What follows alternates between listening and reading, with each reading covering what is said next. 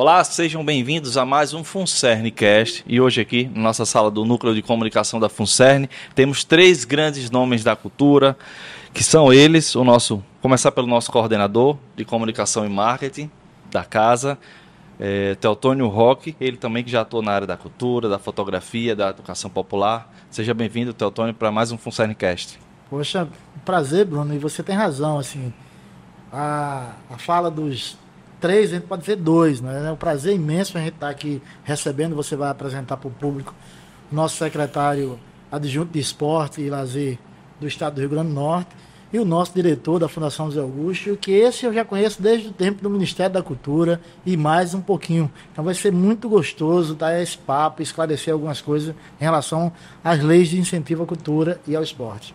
É isso, a gente vai falar sobre leis, sobre incentivo, sobre fomento. Sejam bem-vindos aqui também. O Fábio Henrique Lima de Almeida, diretor da Fundação José Augusto, está conosco aqui. Seja bem-vindo, Fábio. Oi. Primeiro dizer, Bruno, agradecer o convite, né? Foi feito pelo meu querido companheiro, amigo e grande fotógrafo, Teotônio Roque, grande empreendedor cultural. Prazer enorme estar aqui na FUNCERN para bater esse papo com vocês, com os ouvintes, com os telespectadores, falar um pouquinho do que nós estamos fazendo no governo da professora Fátima, né, de todo esse momento que nós vivemos com relação às políticas públicas de cultura no Estado e no país, e também a interface da cultura com o esporte, lazer, turismo, né, e principalmente desenvolvimento. Né? cultura está na centralidade desse tá debate. Centralidade. É isso que é cultura, né? Quando é tecido em conjunto e tudo isso está tá aqui com a gente. E também presente Canidé de França, subsecretário de Esporte e Lazer da Secretaria de Educação do Rio Grande do Norte.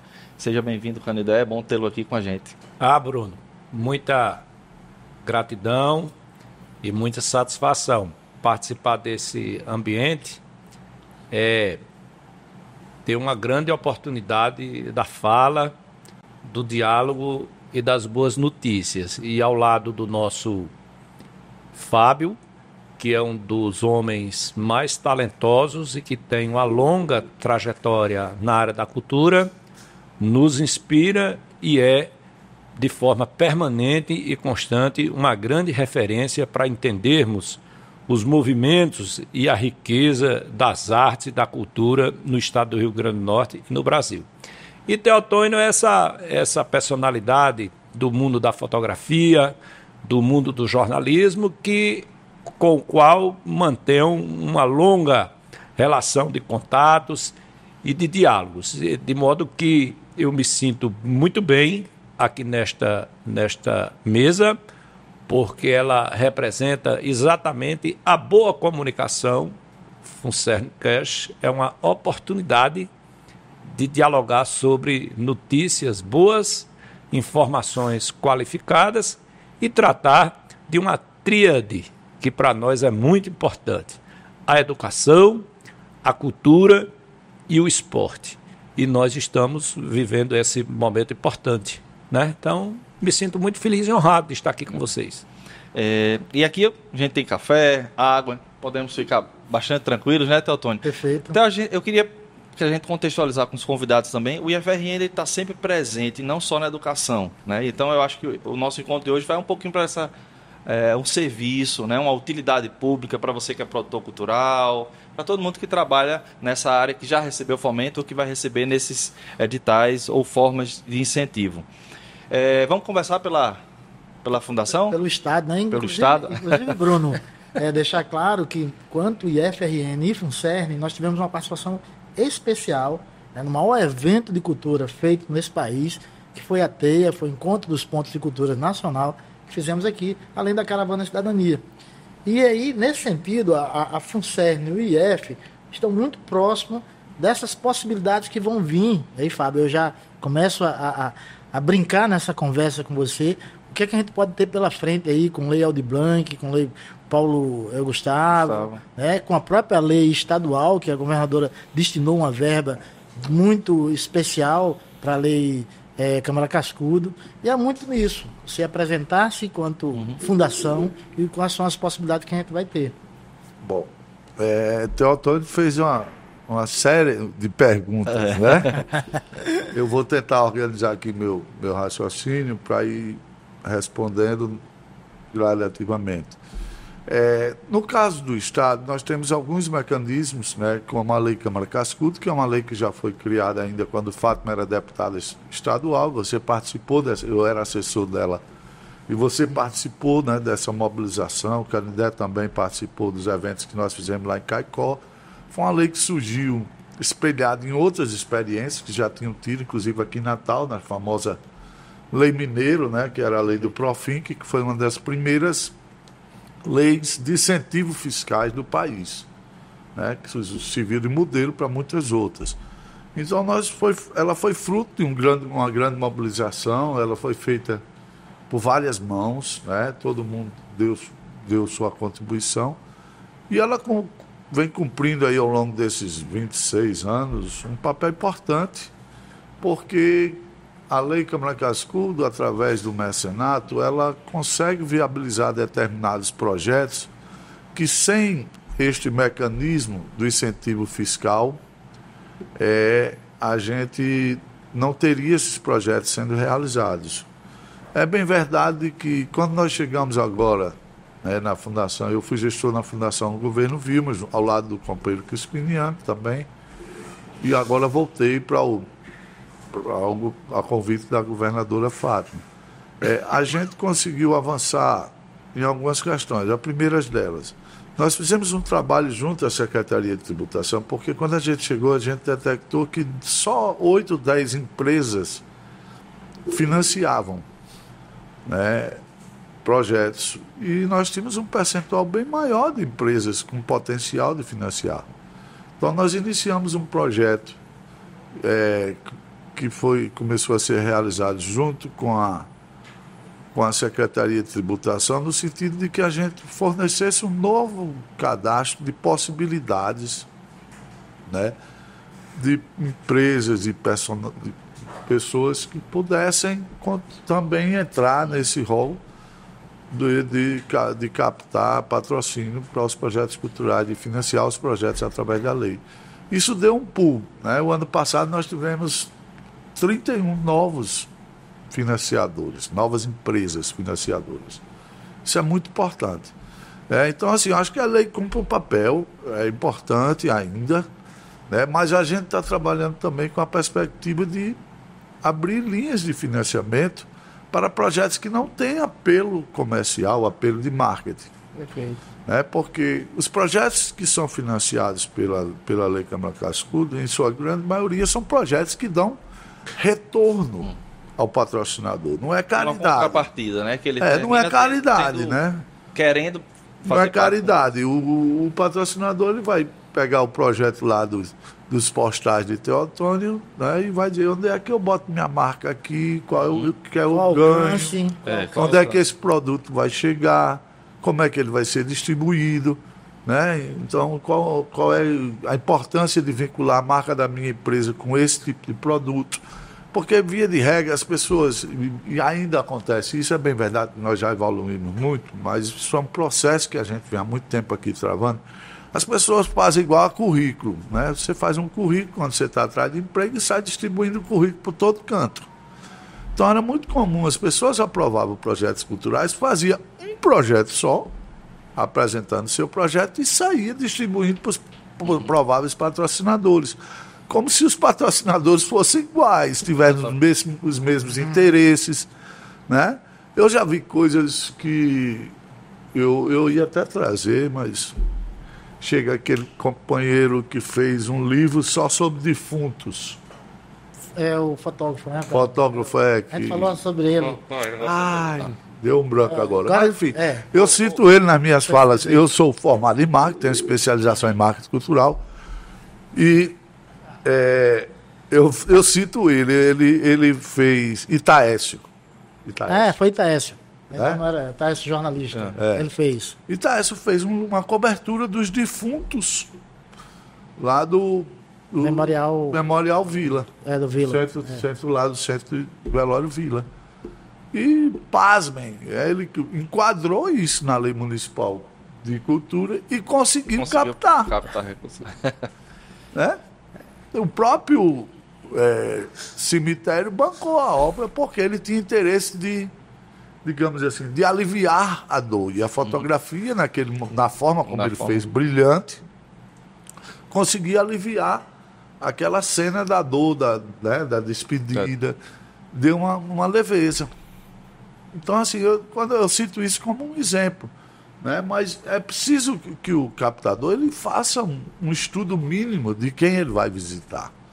Né, quais são as preferências daquela pessoa, o que aquela empresa já financiou, para você não Hum. Transformar tem, seu projeto, mas tem você... fomentado todos os anos. É, mas você, caso- na argumentação da apresentação do seu projeto, você contemplar Uhum. né, um pouco também os interesses da empresa que será patrocinadora. Então, essa é a forma do mecenato.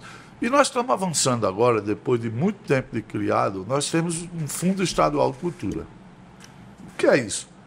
O governo do Estado vai designar uma, um recurso, vai ser criado um conselho gestor deste recurso entre governo e sociedade civil, e esse recurso vai financiar projetos, ações culturais, de forma direta. Então, nós não vamos precisar do patrocinador, nem da Lei Câmara Cascudo. O Fundo Estadual de Cultura, nós vamos esse ano começar com 6 milhões.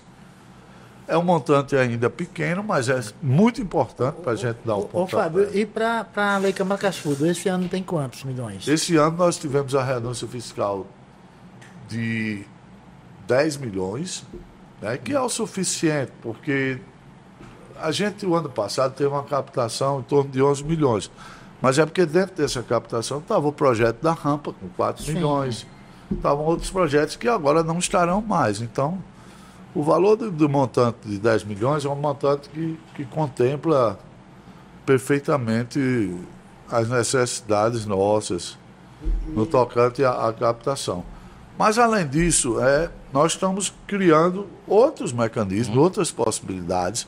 Uma delas, que a governadora nos cobra, é fazer projeto, fazer projetos transversais, porque isso potencializa a ação. Nós estamos agora para lançar uma série de ações com esporte e lazer.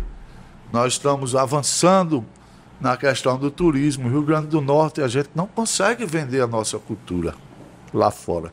A gente só vende praia, né? Uma riqueza cultural que a gente tem, né? Porque nós somos uma porque eu digo sempre em minhas falas que talvez muita gente diz que nos falta uma identidade cultural, como Pernambuco tem o frevo, Paraíba tem o forró, isso falta às vezes ao Rio Grande do Norte. Eu digo que esse é o nosso maior patrimônio, porque a, Diversidade. a diversidade que nós temos aqui, né? nós temos a presença indígena na nossa cultura, nós tivemos a presença afro um pouco menor, mas tivemos muito também. Né? Nós tivemos holandesa, francesa, portuguesa, americana mais recente, né? que também É. transformou muitos hábitos culturais da cidade. Nós éramos uma cidade com, com 30 mil habitantes, chegaram 10 mil americanos de uma vez aqui para morar. É. Né? Isso transformou. Natal foi a primeira cidade que teve banda de jazz do país, banda de blues. Até hoje tem, uma, tem uma, um legado disso. Né? Você tem na música instrumental aqui, se você chamar um festival de blues, vai aparecer 200 bandas. Isso é um legado que foi deixado de rock, né? que foi deixado por esse período também. Então, essa força precisa ser mostrada, a riqueza da nossa culinária.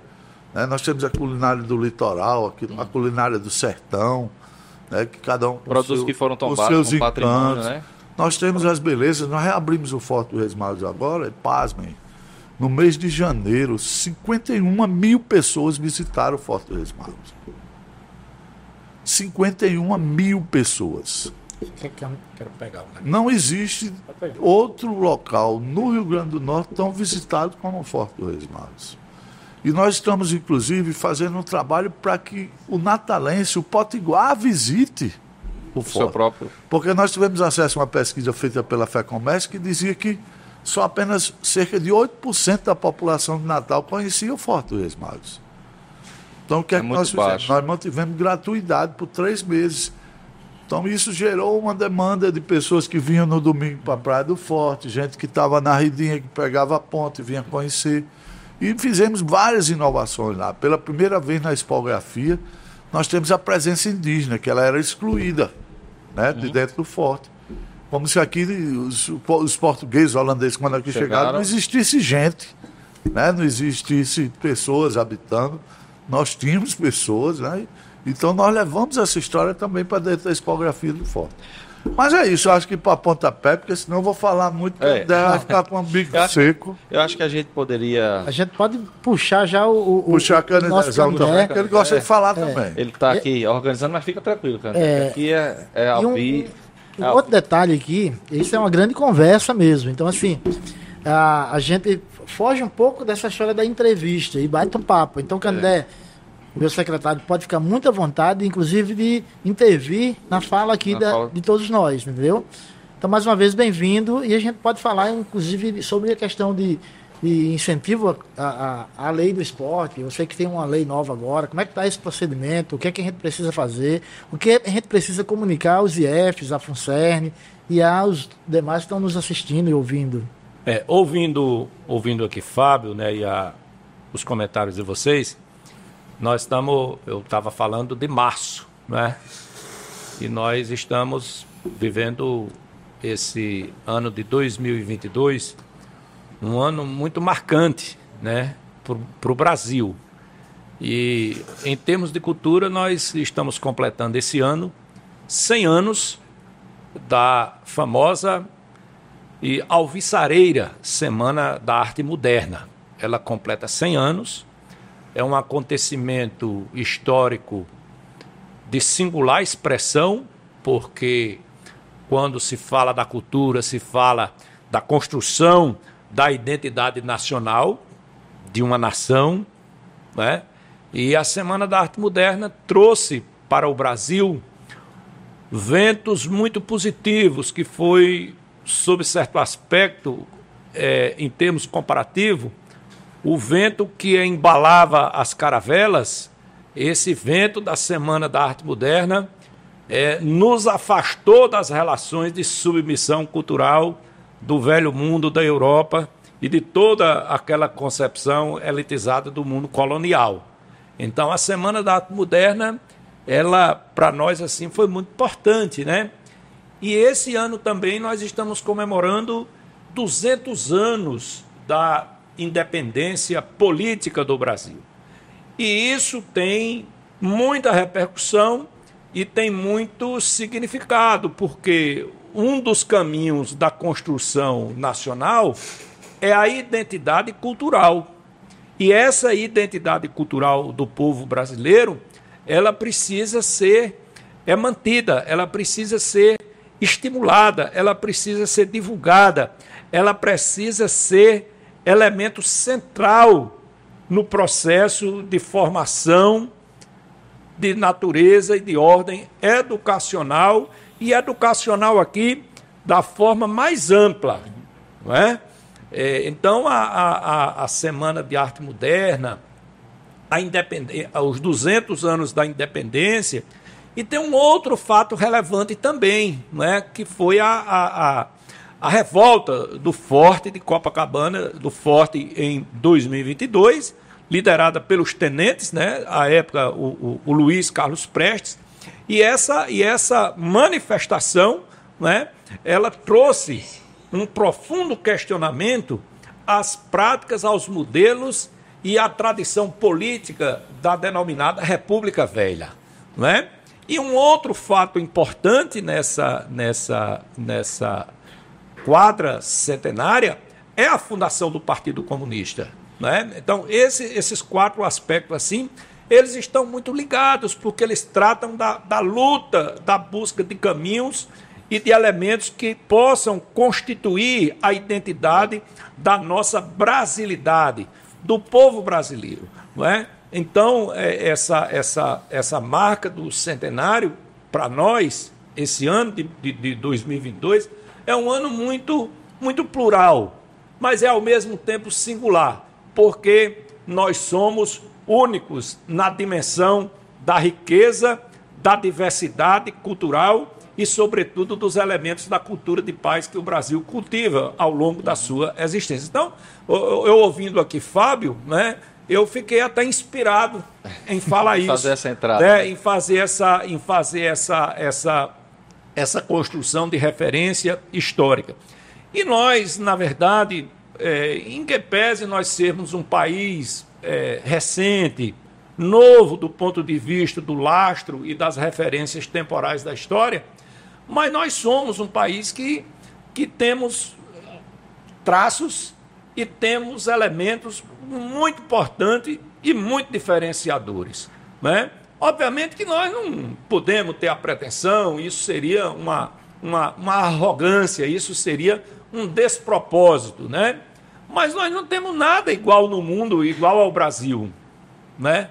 Nós não temos nada no mundo igual ao Brasil, né? Nós temos uma, uma dimensão territorial fantástica, né? Continental, Nós né? temos uma, uma dimensão continental, nós temos uma, uma costa brasileira, uma das mais bonitas do mundo, e o pedaço mais bonito é o pedaço do Rio Grande do Norte, né? Porque inclusive foi onde o Brasil nasceu juridicamente.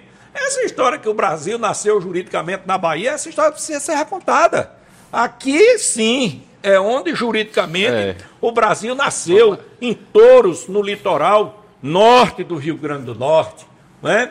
Aqui no território potiguar foi onde aconteceu o evento mais importante da América, do Brasil, que foi é, a guerra a guerra Dos é, é, dos bárbaros, Dos bárbaros. né? A guerra dos bárbaros, ela foi para além da eliminação física é, dos povos indígenas que ocupavam o nosso território. A guerra dos bárbaros, Fábio, ela deslocou o eixo político, econômico e as luzes, os olhares para o território potiguar, porque tirou da Bahia o controle daquilo que à época era denominado a capitania tirou da Bahia e botou em Pernambuco. E, e esse, esse fato, né, nós estamos chegando a praticamente 300 anos após a Guerra dos Bárbaros. E como é que estão os nossos indígenas? Fábio faz uma referência. aqui, Os que escaparam né? do os que extermínio. né? escaparam, É. os que escaparam do extermínio, os que fugiram do aldeamento. Onde estão os dos olhos puxados, os dos cabelos escorridos, os dos lábios bem desenhados? Onde estão os que casavam e faziam as suas festas e o seu preparo para a guerra no tempo da safra do cajueiro? Onde estão? Como foram tratados? Então nós precisamos resgatar a nossa história e dizer que nós, o povo potiguar, é um povo diferente, mas é diferente pela capacidade do acolhimento, é diferente pela capacidade Cordialidade. da cordialidade, é diferente porque o primeiro doutor, cientificamente falando, do Brasil é do Rio Grande do Norte, que inclusive agora completa 100 anos do seu falecimento, que é um siridoense lá do sítio Cavalcante, que antes pertencia a Caicó e hoje pertence a Jardim do Piranga, que é um dos maiores juristas do mundo, chamado Amaro Cavalcante. Então, o Rio Grande do Norte tem um povo bom, culto, generoso e valente. Um povo ousado. E um povo que gosta do que é bom, do que é bonito e do que é respeitoso. Então, é- esse, esse, essa puxada que o Fábio aqui coloca, para nós é muito importante, porque nós temos história. Nós temos aqui inúmeras demonstrações de capacidade e de qualidade. Muitas vezes tolhidas por falta exatamente de oportunidade e de também. condições. Então, Teotônio, eu, eu me sinto assim muito animado aqui nessa mesa de gente muito bonita, né? é, uma mesa bonita, aqui não tem um metro quadrado de gente O padrão mais tá bonita alto, que o padrão tem tá alto. E o detalhe é que Candé gosta de falar mais do que eu, Ah, né? é. Porque ele, ele, ele falou 15 minutos e ainda não falou de esporte e lazer. Mas aí vai chega, puxar. É porque o esporte e o lazer, é por isso eu fiz essa introdução para dizer o seguinte, Brincadeira, Porque Cadê? o, o esporte e o lazer, o esporte e, e- e- e o lazer, essa construção né, de cuidar do corpo, de cuidar do intelecto, da alma, isso está muito associado à forma como nós fomos organizados. Né? O sujeito que Paulo Freire fala naquela obra dele, né, o- a- aquela obra clássica, né, a pedagogia do oprimido, Ali a pedagogia do oprimido é o homem, é a mulher oprimida, que não tem tempo de se embelezar, que não tem tempo de cuidar do seu corpo, que não tem tempo de promover os cuidados ao seu embelezamento. Essa é a, a expressão maior do sujeito oprimido, que acorda cansado e que vai deitar-se mais cansado porque o corpo está trêmulo, movido pelo excesso da carga e da jornada de trabalho excessiva.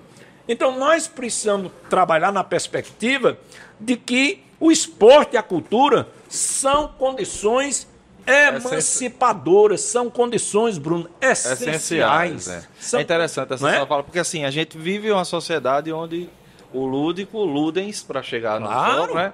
Ele foi amordaçado, né? E é, toda essa questão histórica que você falou dos então, africanos. Eu, eu, na condição, eu sou um jovem. foi negado, uma... né? É, é, negado enquanto, enquanto ser humano essa parte do lúdico, do esporte, do lazer. Exatamente, eu, eu, sou, eu sou um jovem de apenas 56 anos. Por que, que eu me mantenho bonito, elegante, com todo o vigor físico e intelectual? Porque eu tenho condições e o convencimento de que a prática da atividade física orientada ela é fundamental. Então, nós queremos discutir a tríade da educação, da cultura e o esporte lazer de forma conjugada, de forma conjunta. Discutir a cultura fora do âmbito da educação não é muito recomendável. Discutir o esporte e o lazer fora da cultura não é recomendável. Então, essa tríade ela é uma grande corda, uma hum. corda de mover, uma corda de fazer Candé. alavancar. Então, a cultura, o esporte, o lazer, eles são fundamentais. Agora, para isso precisa ter recurso e eu vou já entrar daqui a pouco na hora do Vamos... recurso. Vamos entrar. E, e, aí, Candé, você traz aqui, e a gente oportuniza isso para todos que estão assistindo e vão nos ouvir, né? O e porquê, estão vendo aqui agora? Estão também. Então, Inclusive, Candé, tem uma câmera aqui, ó, direto para você. Falar direto, Essa câmera aqui, direto para é, e, essa, ah. e essa câmera aqui direto para Fábio. Essa aqui que eu tava nem percebendo ela, tava botando muitas mãos na frente, já vou parar. E tem a câmera de Bruno. Mas de qualquer forma, a tua fala traz a gente para esse local. O porquê a FUNSER está é. fazendo isso e por que o IEF está fazendo isso. E você contextualiza muito bem. Não há para a gente pensar em lazer e esporte sem educação. Não há onde a gente pensar em cultura sem educação. E quando a gente pensa em educação, a gente traz tudo para dentro de FRN, para dentro da FUNCERN, é. que é a Fundação de Apoio a isso. E aí, nesse sentido, eu queria reconduzir vocês. Eu sei que o tempo de vocês é muito pequeno, a gente tem que trabalhar um pouco, mas trazer assim.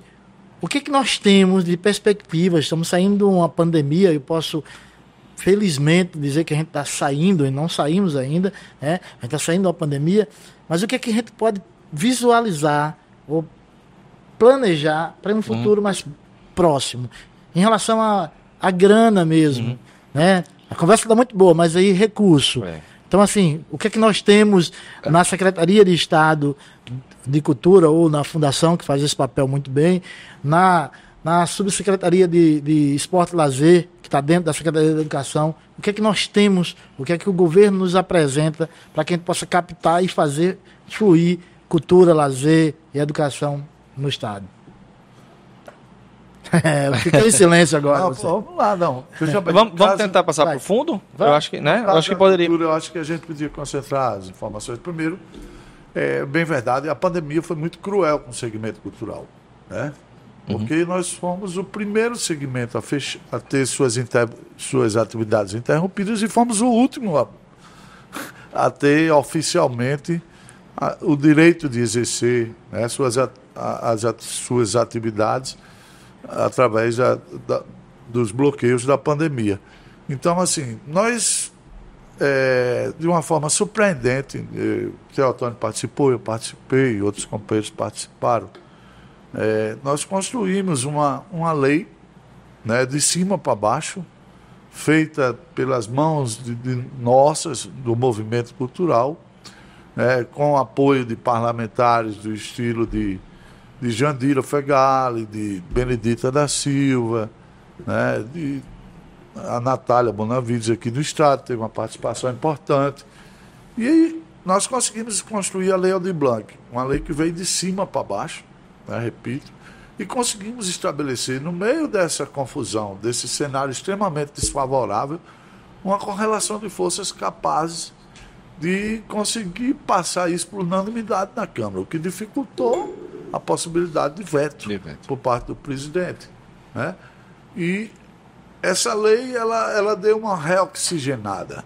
Né? Primeiro porque nós que estamos na gestão precisamos, foi, é, tivemos que exercer um diálogo mais estreito com o movimento, ouvir mais, né? preparar para ouvir mais do que falar, entender a necessidade de cada movimento cultural, que às vezes a gente está dentro de uma giroflex com o motorista esperando a gente na porta, né? a gente não entende a dificuldade de um cantador de viola que precisava ir à praia de manhã, como todos nós aqui conhecemos, para arriscar ganhar o que vai botar na panela de noite. Né? O vendedor do folheto de cordel, ao cara que vai para um barzinho fazer voz de violão, que não tinha mais o barzinho. Né? Então, nós fomos enxergando uma outra realidade de um segmento da cultura que não tem tanta articulação. né? O pessoal dos circos, por exemplo, é uma situação dificílima, porque são, são negócios familiares. Esse povo foi para a situação de miséria né, na pandemia, porque não tinham o que comer. A gente teve que fazer campanha de cesta básica pra, emergencial para isso. Então, na Lei de Blanco, nós investimos muito nesses segmentos, né, porque nós entendíamos que esse dinheiro, por se tratar de um dinheiro emergencial, ele tinha exatamente chegado na mão de quem mais precisava. Porque tinha outros segmentos né, que conseguia, o cara fazia uma live, ele tinha um público dele, ele conseguia, e teve gente até que ganhou muito dinheiro na pandemia fazendo. né, fazendo isso, que um- criou-se um novo hábito que a gente não tinha de ficar em casa assistindo show pela internet. A gente não tinha esse hábito. Nós criamos esse hábito dentro da pandemia, assim como fazer reuniões virtuais, né? É uma coisa que veio para ficar, né? Depois de toda a tragédia na humanidade, ela passa por profundas mudanças. Né? Algumas para melhor, outras para pior. pior. Essa, essa, essa primeira lei Aldir Blanc, digamos assim, para depois a gente falar da segunda, foi uma Tá lei, então, emergencial. Foi emergencial. Emergencial, né? É. Então, Então, é- nós operamos aqui no Estado 31 milhões de reais, nós financiamos mais de 3 mil projetos culturais, projetos individuais, projetos coletivos, projetos de ONGs, projetos de instituições não formais, porque o leque né, que nós trabalhamos a lei Aldir Blanc desde a sua formatação e nós aqui na, na implementação, é uma janela, no sentido de entender o que é cultura, uma janela ampla. Não só as artes, é porque há uma confusão. As pessoas, quando falam de, de culturas, têm mania de só enxergar a parte das linguagens artísticas. É, Mas e- cultura não é só isso. Cultura são nossos saberes, nossos fazeres, tradições, nossas crenças, nossas as formas de falar, de é a forma como a gente se organiza em sociedade, a forma como as comunidades se organizam, isso tudo são aspectos culturais, o que a gente come, o que a gente planta, né, o que a gente colhe, isso tudo tem a ver com cultura. Então a gente trabalhou esse conceito amplo, né, esse conceito largo de cultura. É lógico que as artes teve boa parte, a maior parte dos recursos, mas também nós chegamos é, aonde nunca se tinha chegado com recursos para socorrer essas pessoas também, por se tratar de uma lei, emergenci, de uma lei emergencial para tratar de ajudar essas pessoas também. Porque Fátima sempre nos cobrou, e desde o primeiro momento que ela convocou a todos nós secretários, subsecretários, ela, ela sempre dizia, olha, disse, olha gente, eu vou ficar muito feliz se o nosso governo conseguir chegar com as nossas políticas públicas aonde nunca se tinha chegado. Deixa eu fazer uma pergunta para contextualizar, até. Eu acho que a gente já pode falar também na Aldir Blanc 2, né? Que deixa de ser emergencial e passa a É, e ser há- permanente. Há uma mobilização, inclusive há uma possibilidade de votação hoje, neste dia de hoje. Né? Nós estamos em plena mobilização. Mobilização. Então, aí. E tem a Lei Paulo e Gustavo. tem a Paulo né, Gustavo. Deixa eu só fazer uma pergunta para a gente fazer esse link. Essa primeira lei emergencial, ela tem incisos que para pessoa física, o inciso 1, o 2 para pessoa jurídica, grupos de e o 3 via editais, né? Como é que funcionou é, é, essa estruturação para 2? Não, que é- é- é assim. como é que funciona? Como é essa, essa estrutura para quem está em casa ela, entender direitinho? é, ela, ela foi dividida. Uma parte era auxílio direto, ou seja, eram prêmios de, de 3.500 reais, não era, Théo? Isso. Esse, Tanta coisa que às vezes dá esse um para buraco. pessoa física, né? Era, que a pessoa ia recorrer e ganhar como, como teve o auxílio do governo federal na pandemia. Para Dinheiro manutenção, mesmo, né? é, para manutenção dos custos. para gastar no que. Essa é uma coisa. E teve as políticas de editais. Que aí os editais, alguns a gente pedia que, ah, por exemplo, nós fizemos um edital pela primeira vez para a culinária popular do Estado. Acaba que faz o siquilho caicó, acaba que faz a ginga com tapioca na redinha, o grupo Queijo, coalho. né, o queijo de coalho. Isso são saberes riquíssimos, porque por trás de cada pra- prato desse você tem um elemento de composições culturais. Por exemplo, a ginga com tapioca traz a, a goma, que é a origem indígena. Né? O peixe, O que era, nome, que era o hábito dos indígenas.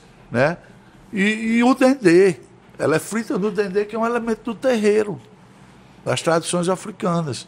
Você está entendendo que todo prato ele tem uma. A, a culinária sidorense, por exemplo, se você parar para estudar, para conhecer mais profundamente, você vai ver a influência judaica forte, né? Sem dúvida. Na- na- na qual- certeza. tanto na questão da culinária do Sidão, como na questão da musicalidade do povo. Aí você não entende como é que nasceu um fenômeno chamado Elino Julião, que não sabia, mal sabia ler, e fez 450 composições. Né? Um cabalado de Timbalba dos Batistas dentro de um sítio. Aí você vai ter que entender a colonização judaica, junto com os elementos daquelas comunidades tradicionais que já existiam ali, os índios, né, que era outro povo muito musical. Quando houve essa junção, potencializou aquela área. Então aí você vê carne de sol, queijo, os embutidos, as linguiças. Isso não era tradição brasileira. Ô, Fábio, aí É? no caso, o- a, a Fundação Zé Augusto coube ao papel de intermediar isso e repassar E- esses e recursos. gerenciar, fazer- Gerenciar. abrir Foi uma luta grande, né? Porque foi 31 milhões para a gente operar em três meses. Vocês vivem dentro de uma instituição, sabem, imagino como foi. Né? Era, nós gastamos Natal, Ano Novo. sem dúvida. Ninguém tra E- e aí- trabalhava-se 12, 14 horas. Companheiros da, da gestão surtaram no meio do caminho.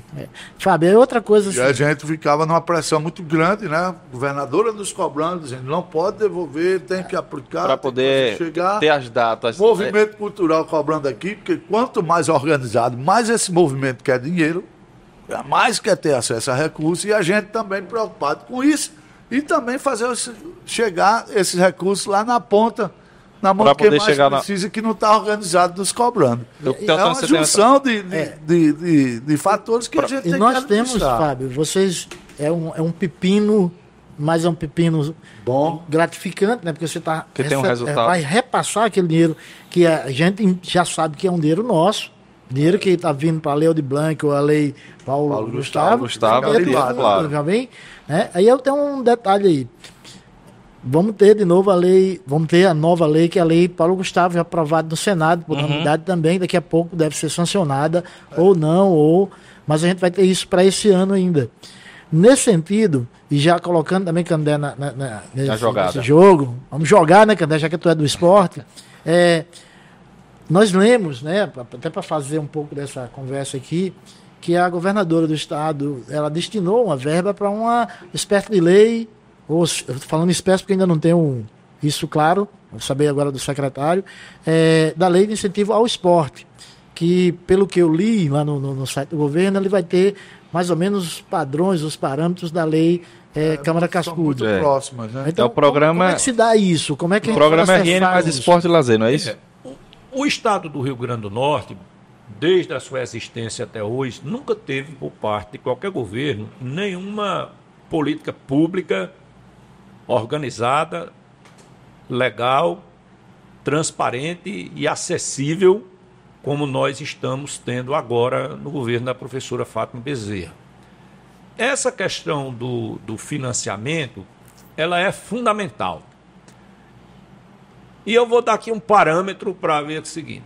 Se você abrir o site do Tribunal Superior Eleitoral e visitar os que foram candidatos a presidente da República em 2018, todos eles, e os que foram candidatas e candidatos ao governo. do Estado em 2018, e os 5.700 candidatos e candidatas nas eleições de 2020, todos eles dizem que o esporte tira das drogas, que o esporte é bom para isso, bom para aquilo, bom para não sei o que, resolve tudo.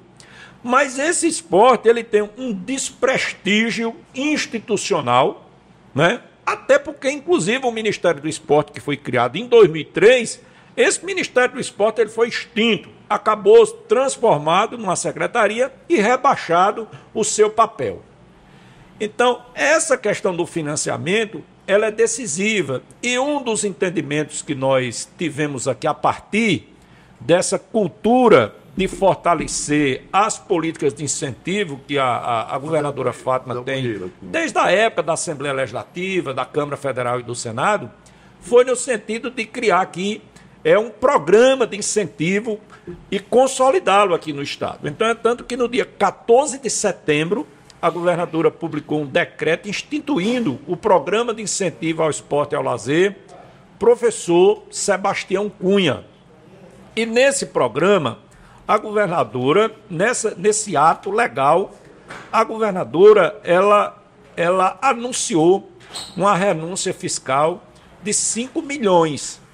Essa renúncia fiscal de 5 milhões, ela destina-se aos clubes e às entidades né, que desenvolvam projetos e ações nessa área da política pública do esporte e do lazer. Como é que nós dialogamos com a própria Fundação José Augusto, que tem expertise, tem know-how, tem uma longa tradição nessa área, dos editais, das, das chamadas públicas, e no diálogo com a Secretaria da Tributação, porque é uma renúncia fiscal, Teotônio, nós tivemos o quê? Nós fizemos um parâmetro em três patamares. O primeiro patamar é aquela empresa que ela paga até 1 milhão e 200 mil reais de CMS. Isso com base nos dados do ano anterior. Esses que pagam até 1 milhão e 200 mil reais, na renúncia fiscal, eles podem financiar até 20% desse valor de 1 milhão e 200 reais. Seria o, o que a gente diz, o pequeno, né? O pequeno. A outra faixa da isenção e do financiamento é aquele que paga de 1 milhão e 200 mil reais a 6 milhões de reais. Esse aí pode financiar o projeto até 10% ele pode financiar desse valor da renúncia. E o grande, o maior, acima de 6 milhões, ele pode financiar até 5%. Então nós temos as faixas de 20%, 10% e 5%. Mas essa é uma ação importante mas ela é nova. Nós fizemos a publicação da chamada pública, abrimos de 4 de março a 4 de julho, são 120 dias.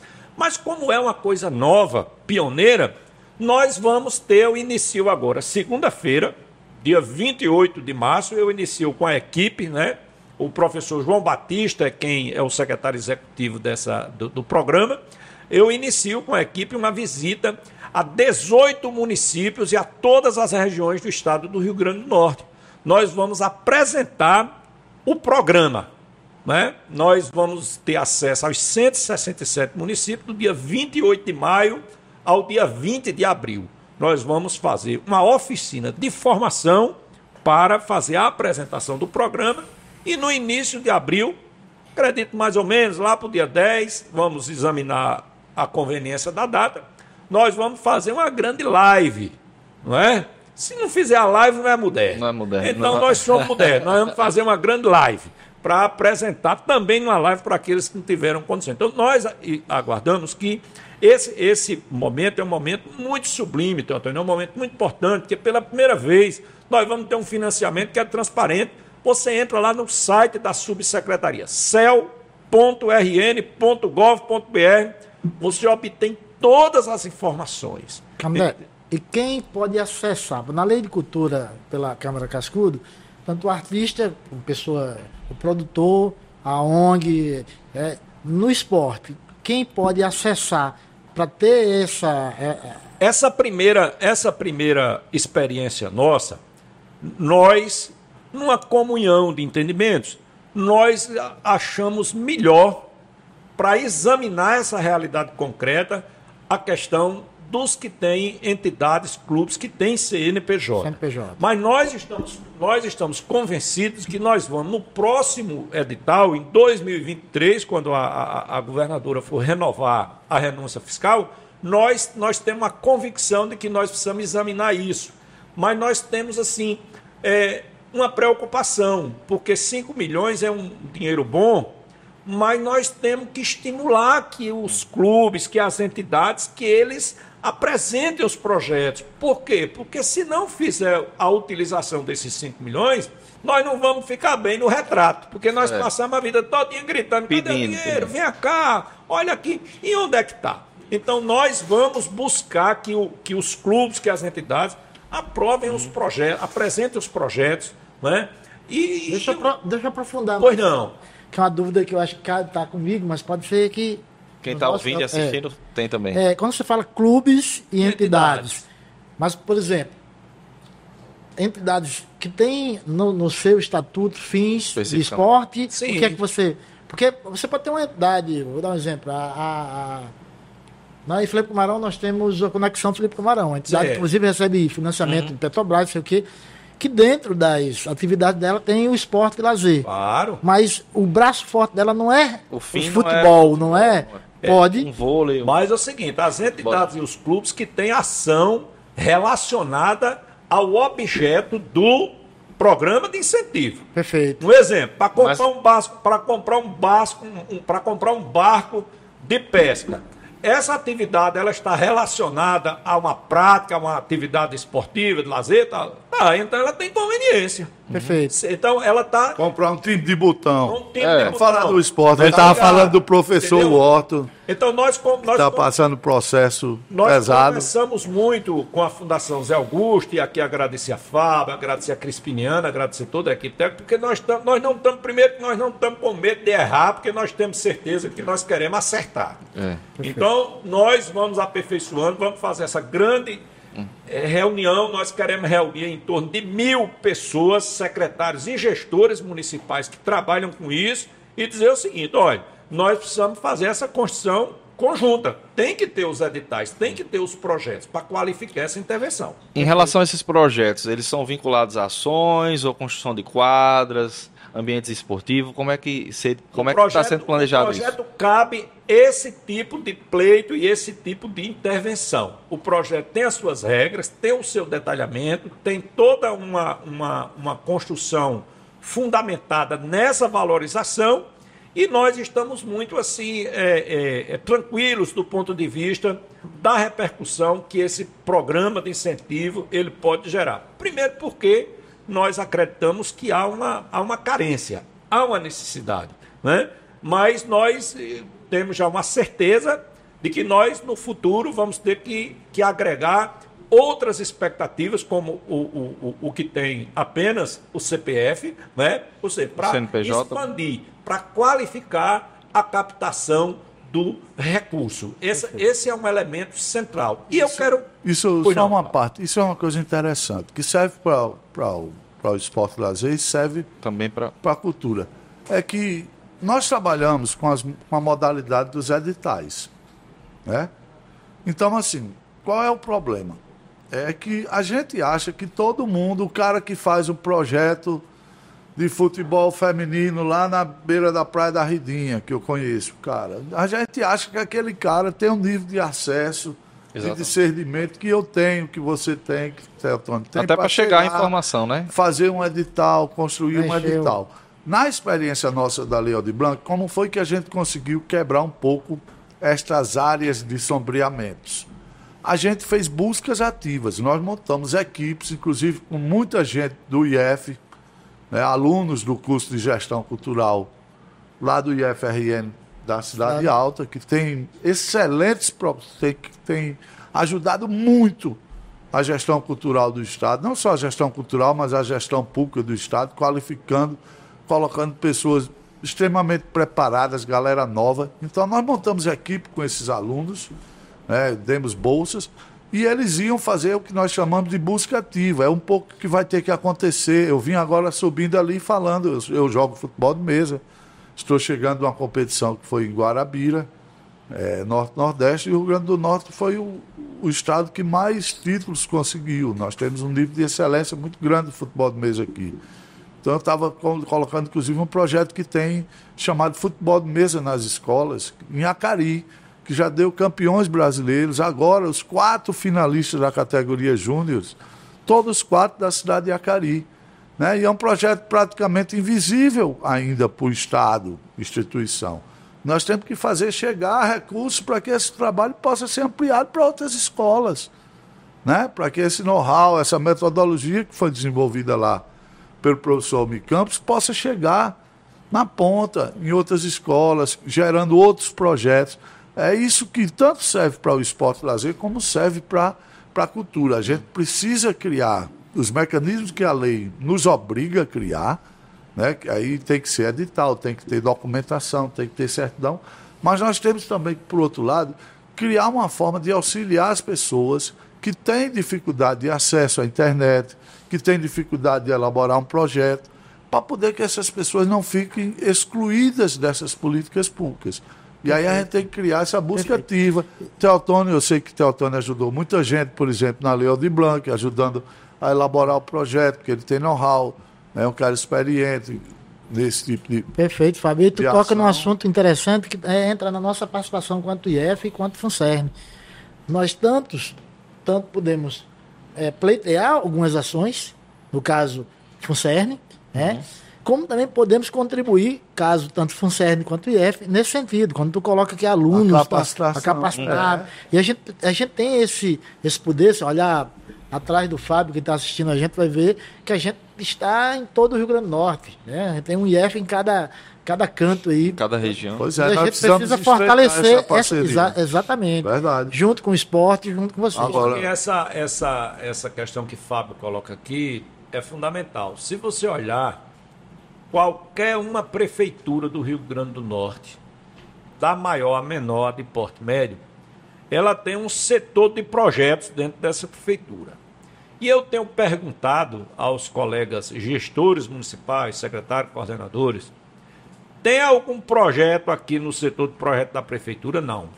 Você tem projeto de saneamento básico, de esgoto, de coleta de lixo, de Catatumba, de cemitério, que aliás eu adorei esse livro dos defuntos, viu? Que eu vou, que eu vou querer ler. Vou né? querer ler também. Esse é beleza. Agora, é, só mudando aqui de assunto, esse livro é uma beleza, porque eu gosto muito de arquitetura. Né? E uma das coisas que eu, eu até já convidei Teotônio para fazer um grande trabalho, para a gente fazer um grande trabalho, ele vai me ensinar fotografia, né? a, a, a fotografia da arquitetura dos cemitérios. Eu acho uma maravilha, linda, aquelas catatumbas, aquela beleza, né? Então, eu quero juntar, Fábio, esse livro aqui do, do, do, do como é o nome? Do Itaécio, né? Do, dos defuntos, né? Porque, na verdade, eu acho que ser defunto é muito lorde, né? Se você chegar à condição de defunto, é qualquer coisa, né? Então, eu quero essa eu questão... Não, eu não tenho pressa, é, não. não. Se você, defunto, se você tem esse prazer, eu não tenho, essa não. Essa questão da, da, da arquitetura de cemitério. Por quê? Porque tudo isso está dentro de um grande arco, de um grande universo, que é o quê? Que é a luta contra a ignorância, a falta de conhecimento.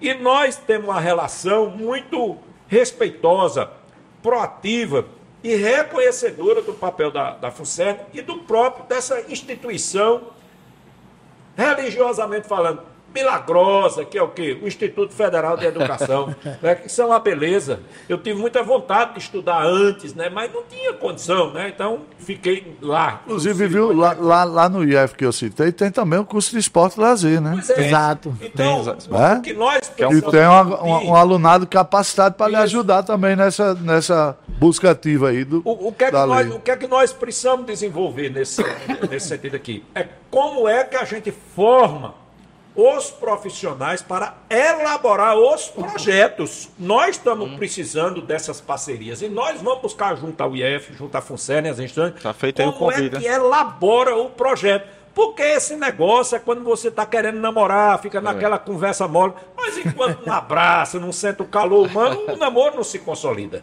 Não é assim? O namoro pela internet, eu acho que isso é um horror, né? Nunca não tem perto, não dá, não dá certo. E o humano é o presencial, é, é o calor humano, é a sonoridade da é. voz, é o ouvido que se dilata para o que é bom e que se retrai para aquilo que você não aceita na sua estrutura mental. Então, eu quero dizer o seguinte, Antônio, nós precisamos. Ele está poético, ele está né? Tá é porque eu me encontrei com o Crispiniano Neto antes de ontem. Aí, Foi, demais. Você dá uma reciclada no. no... Revestido dessa. Então, o que nós precisamos fazer, Antônio, aqui é discutir. E eu quero dizer aqui com a FUNCERN Nós temos condição de fazer uma parceria para fazer um convênio para pagar a FUNCERN, que o dinheiro público é para isso. É. Pagar a FUNCERN para elaborar, pra, como é que capacita o pessoal para elaborar projeto para captar o recurso do esporte. Porque no próprio recurso do programa, na própria rubrica do programa, tem uma alíquota lá destinada para pagar o cara que elabora o projeto, a mulher que elabora o projeto, né? Então tem o recurso para pagar. Nós queremos discutir isso com vocês. Como é que nós vamos fazer isso? Porque senão você vai ter o dinheiro, vai ter a necessidade, é mas não vai ter o quê? Quem elabora o projeto, quem faz já, o projeto. Já recebi aqui tá o... certo? Eu, Ao vivo, eu, viu? Eu já vou botar aqui. Gerente do projeto ligar, Erivan, Fábio. Eu vou ligar para ele. Pode anotar aí que a gente já, já fecha isso. Grande abraço, professor Erivan. Prazer em revê-lo. O que é. que eu quero colocar aqui, Teotônio, sobre essa questão da, da elaboração de projeto? Porque isso aqui a, a, gente tem que ajudar as pessoas a, a se emancipar. Como é que as pessoas se emancipam? Com conhecimento, condições, oportunidade e autonomia. E tecnologia, bota não, outro dedo claro aí. Também. Se não tiver o acesso. É a oportunidade, é. porque hoje eu tenho um computador, mas o meu, a minha maior. Olha, quando eu comprei o, o, computador, eu fiquei feliz agora. A minha maior alegria foi quando eu comprei uma máquina Olivetti, aquelas máquinas da datilografia. Foi uma alegria incomensurável.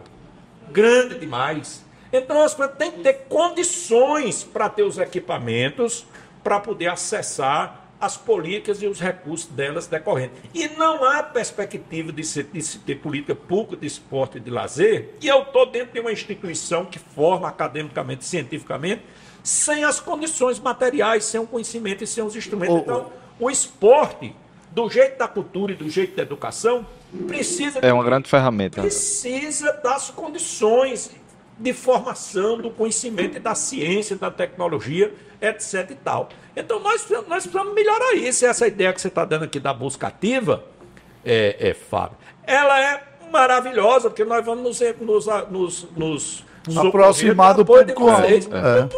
Você. Agora, não esqueça do livro dos defuntos, que é. esse eu quero. Esse fica o próximo. Primeiro. Eu queria Mas dar uma só, pausa só, só para quem está em casa agora ouvindo, assistindo a gente, né?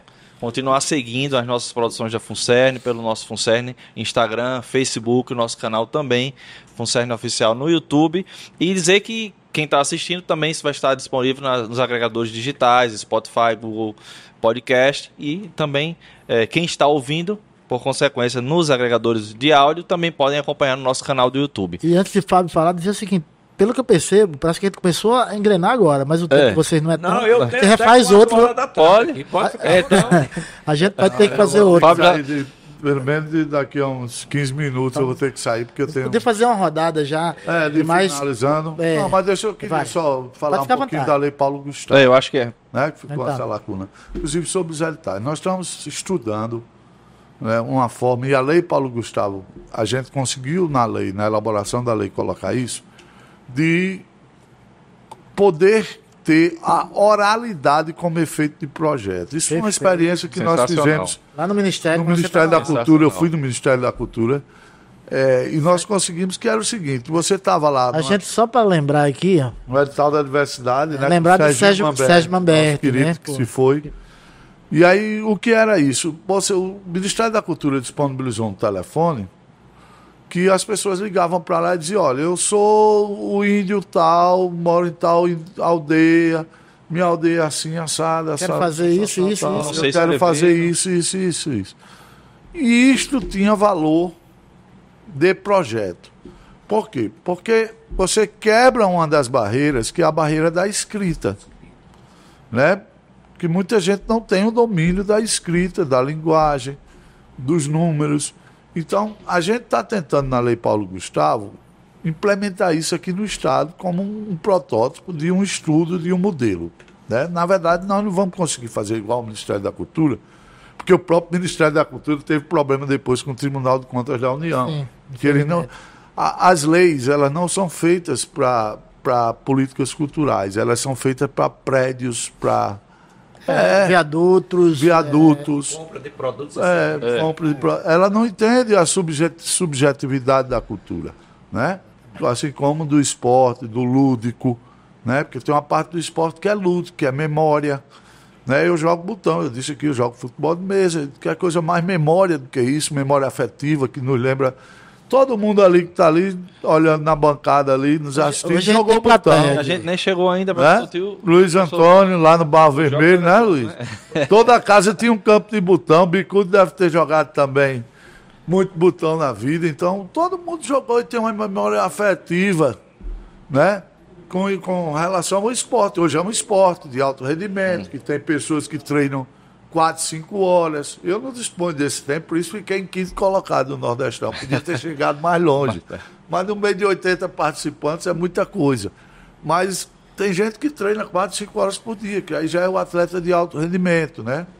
Os companheiros que foram atletas ali também sabem do que estou falando. Eu, apesar da barriga, fui atleta também de handebol, de basquete e futebol de mesa me acompanha desde 11 anos de idade que eu jogo botão e nunca parei. É, vez por outra ainda sou surpreendido por preconceito. Rapaz, você joga botão? O povo com a cara de abestalhado para mim. Jogo, qual é o problema disso? Joga, joga até pedra. Jogo É. e sou feliz. Muito feliz jogando botão. Deixa eu- E deixar aqui um abraço especial para o professor Horto, um dos maiores botonistas desse país. O cara que contribuiu para que o futebol de mesa chegasse aonde chegou. Né? Nós estamos na torcida, estamos acompanhando muito perto, todos nós. Ele joga no meu clube, na NFM, na Associação Norte Grandense de Futebol. Então nós estamos muito de perto, segurando a mão do professor, que tem uma história belíssima aqui dentro do IF, dentro do- da educação, do esporte, né, da cultura desse estado. Então, muito, um beijão para o Horto, para a família, né, para seus irmãos, sua irmã. E estamos juntos aí, segurando na mão do gordo, que vamos torcer que as coisas se revertam. Mas só para finalizar, a Lei Paulo Gustavo ela tem um diferencial com a Lei da, da Aldir Blanc. Ela traz rubricas pré-determinadas, ou seja, 70% dos recursos vão ser para a área do audiovisual, para apoiar iniciativas de geração de conteúdo, para apoiar salas de cinemas que estão ativas ou inativas, né, para apoiar empresas, fundações de gerar conteúdo, de distribuir conteúdo, para, enfim, vários se- segmentos do audiovisual.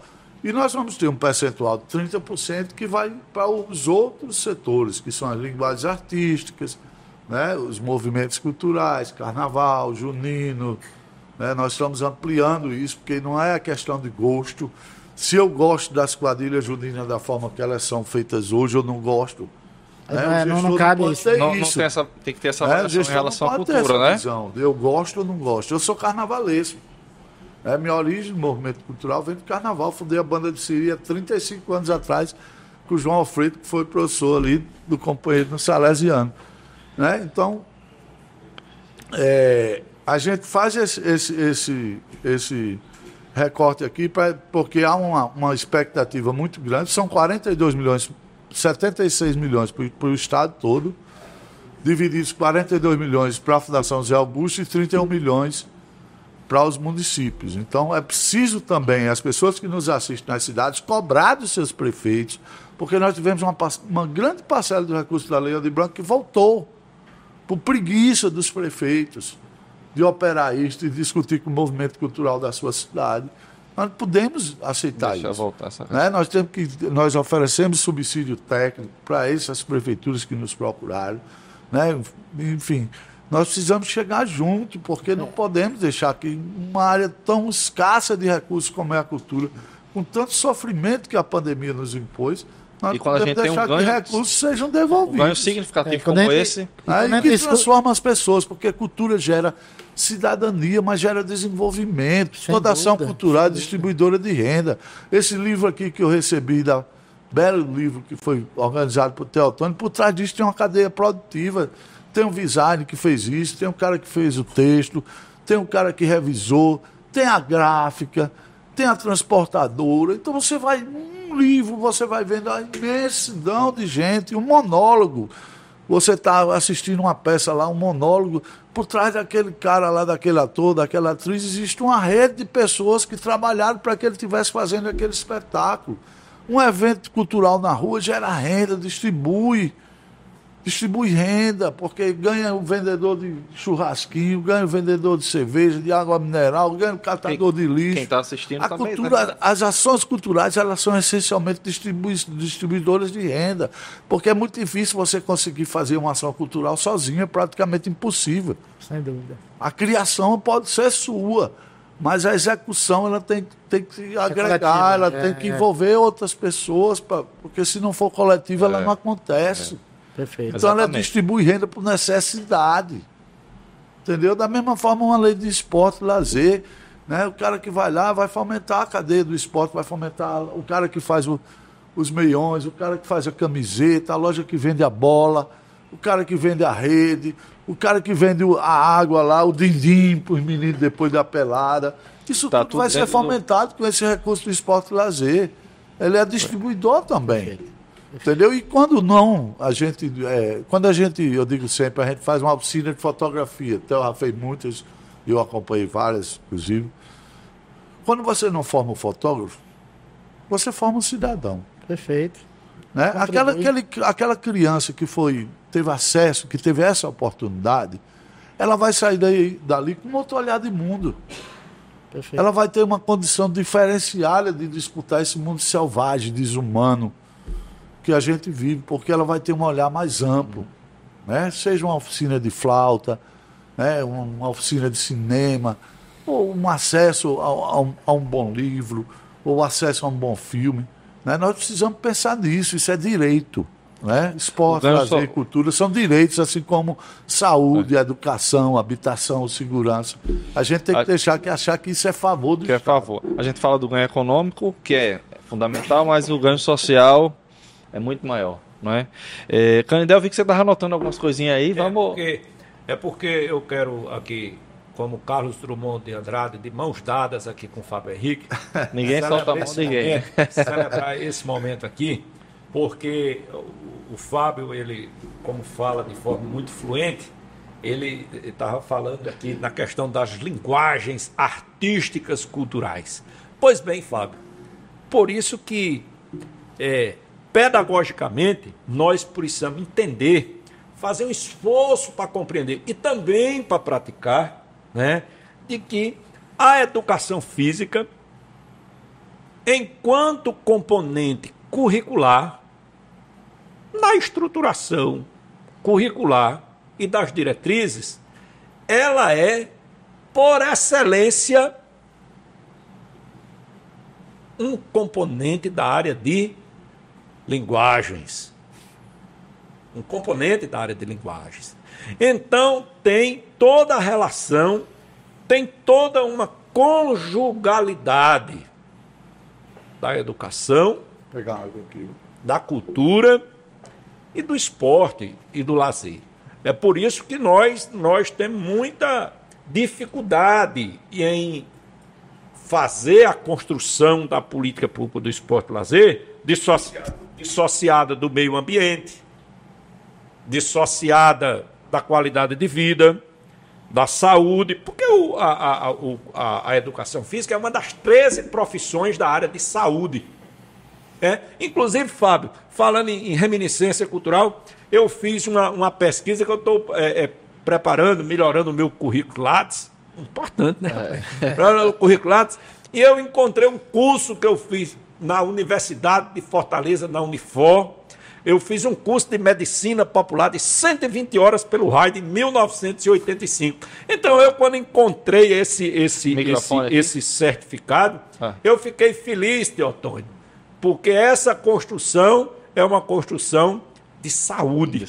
E você não tem condições de desenvolver as outras ações na transversalidade se você não tiver saúde, se você não tiver bem-estar. Então, essa, essa, essa roda de conversa nossa aqui, no Funcern Cast. É assim, Funcern né, É, tô- Funcern. né? É, é, A gente podia passar o, o resto do dia aqui, né, Teotônio? Mas Então, assim, Mas vamos voltar Então, depois aqui tá para fazer. convite já. Trazer essa- Crispiniano essa- também, porque essa- Crispiniano ajuda Essa aí. a- construção ela é importante, por quê? Porque nós, inclusive, Teotônio, ele estava falando aí da Lei Aldir Blanc, né, de toda essa, essa luta nacional, e nós estamos, Fábio, numa, numa, numa luta para aprovar a Lei Geral do Esporte. O que é a Lei Geral do Esporte?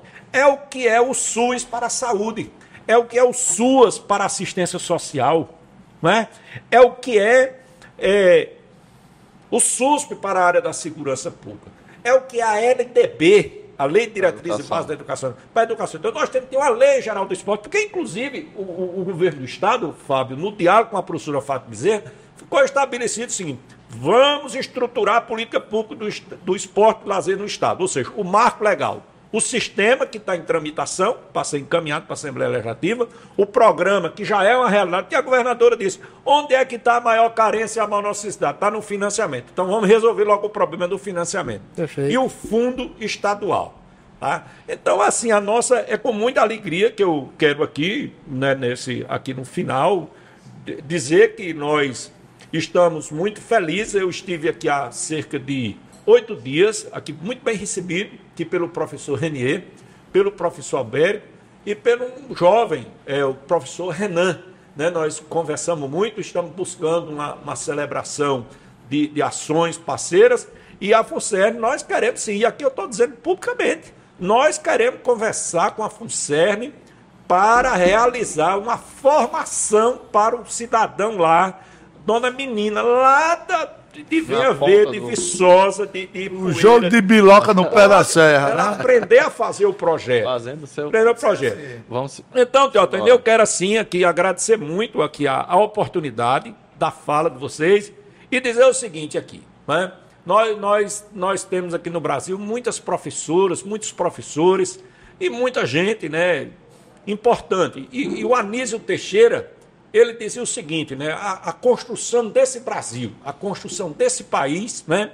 Que é um sentimento que ele resgata lá do, de, de José Bonifácio, né? É preciso ter três coisas fundamentais: a educação, a democracia e o desenvolvimento, né? Então, isso assim é fundamental. Isso foi desenvolvido amplamente por Paulo Freire na sua Constituição Educacional de Pedagogia mas eu quero terminar aqui, Teotônio, fazendo uma referência a uma professora de pedagogia. Nós sempre, sempre temos que ter a esperança. Né? É, na Segunda Guerra Mundial, quando os nazistas construíram vários campos de concentração destinados às mulheres, né? É, lá em Ravensbrück tinha um campo de concentração que chegou até ter 20 mil mulheres ali da Europa, do leste da Europa, que eram aprisionadas, e objeto de toda, de toda perversidade, de toda é, maledicência do nazismo. Né? Então, é, essa, essa professora, como lá tinha várias línguas que se juntavam lá nessa prisão, ela, ela, ela acreditava que ia superar aquele momento. Como de fato superou, né? Que o, o nazismo foi derrotado na Segunda Guerra Mundial. E ela queria pensar no futuro. E a única coisa que ela pôde utilizar foi ensinar línguas. Ensinar línguas. Porque lá tinha as italianas, tinha as polonesas, tinha as, as soviéticas, tá todo mundo. Então, ela, ela criou uma esperança a partir de quê? A partir do conhecimento. E ela disse o seguinte: o conhecimento traz força, o conhecimento traz esperança e o conhecimento traz confiança. Então, eu tenho muita força, muita esperança e muita confiança de que nós possamos seguir na construção dessas políticas públicas que emancipam, que traz autonomia. Ninguém deve ser dono de ninguém, nem dono de corpo e nem dono de alma. Né? De autonomia, de emancipação pelo conhecimento. Então eu, eu sou muito feliz de estar aqui com vocês agradecer a, gente, a atenção de A vocês, gente que né? agradece, Candé. Pode conduzir já para E tem outros temas para a gente Vamos, conversar. vamos fazer esse convite, né? Viu? Tem outros Seu temas Antônio Fábio conversar. também. Que vir numa pauta Por não exemplo. institucional. É, exemplo, vamos por fazer exemplo, o. Nós vamos realizar pela primeira vez os Jogos Indígenas do Estado do Rio Grande do Norte. Perfeito. Está pronto para a governadora lá anunciar agora. Nós vamos realizar os Jogos Quilombolas do Estado do Rio Grande do Norte. Nós vamos realizar uma construção que depois nós vamos anunciar parceiramente nessa questão de jogos esportivos eletrônicos. Então, é, nós, nós temos muita pauta para construir. Vamos, vamos fazer tudo isso eu junto. Agradeço muito, Teotônio. Eu muito já obrigado. adiantei um pouco esse projeto dos jogos eletrônicos aqui É, pro mas não era pessoal. para você dizer não, porque eles Não, têm que mas dizer eu- que eles são mas eu- também autores dessa ideia. Não, mas é porque também é a, a linha de Jomado, né, do projeto Ah, já em andamento. que vai a gente entrar. puxou, e nós vamos, levamos jogos eletrônicos. No sábado de carnaval tinham 100, 100 pessoas dentro do Museu Café Filho, no centro da cidade, passaram 12 horas jogando. Pois é. Então, olha, a gente, tem que interessante, é coisas que né, é E a gente ficar- quer fazer essas coisas, trazer tecnologia, jogos Isso. para dentro dos museus, para Vamos- quebrar a caretice dos museus. O museu não pode ser só aquela coisa. Ah, o menino, qual o estímulo que o menino vai ter para visitar a cama que dormiu? Falar da filha, linguagem de hoje, as né? botas de cama cascudo, o cachimbo de não sei quem. Isso é interessante, mas precisa algo mais. O mundo mudou. As crianças têm um mundo na sua mão, É. com celular. Então, uma coisa não pode ser estática. Tem que ser interativa. Fábio, e tem que dar brecha infelizmente as a gente vai precisar terminar, mas. Eu agradeço a Teotônio pela, pelas palavras aqui, pela ajuda na condução também desse encontro, a Fábio Henrique de Lima de Almeida, diretor da Abraço, Fundação rever vocês, José Augusto. rever, rever muita gente Foi um prazer. ali, Luiz Antônio, companheiro de infância, né? Vamos Eu ainda posso isso. fazer um pedido? Para não dizer a idade, Eu- né? Só um pedido. Eu Faça, vou dar faça. 10 segundos para ele. queria, eu queria que você me arrumasse um livro sobre os defuntos para eu ler nesse final de semana. Esse livro é esgotado, foi feito há 30 anos. Eu, acho, né? eu vou tentar encontrar esse livro para você. encontrar. Isso a gente- Estou maravilhado com isso. Então a gente E- e encerra. vamos encerrar já, com, né? Quando a gente tiver com a parceria com, a Ah, Fundação sim. assinada, a gente já Vamos convida para voltar aqui para o nosso prazer, podcast. prazer vocês. Todo, eu sei que por trás Com de vocês certeza. tem uma rede de profissionais É, inclusive agradecer a. Sablé. Agradecer a todo mundo aí. né? Parabéns, é, viva a FUNCERN, viva o IFRN. A nossa equipe que está Vamos aqui. cada dia mais ampliar essa coisa aqui. E é né? você- Abrir isso aqui para o povo, que isso aqui é um, é um nicho muito maravilhoso de produção cultural, científica, esportiva. Vamos É, embora. Viva o IF. Vai lá, E você que está em casa, muito obrigado pela sua presença aqui no YouTube ou que está nos ouvindo também pelos agregadores de áudio. A gente se encontra no próximo podcast aqui, o Funcerncast. Até lá.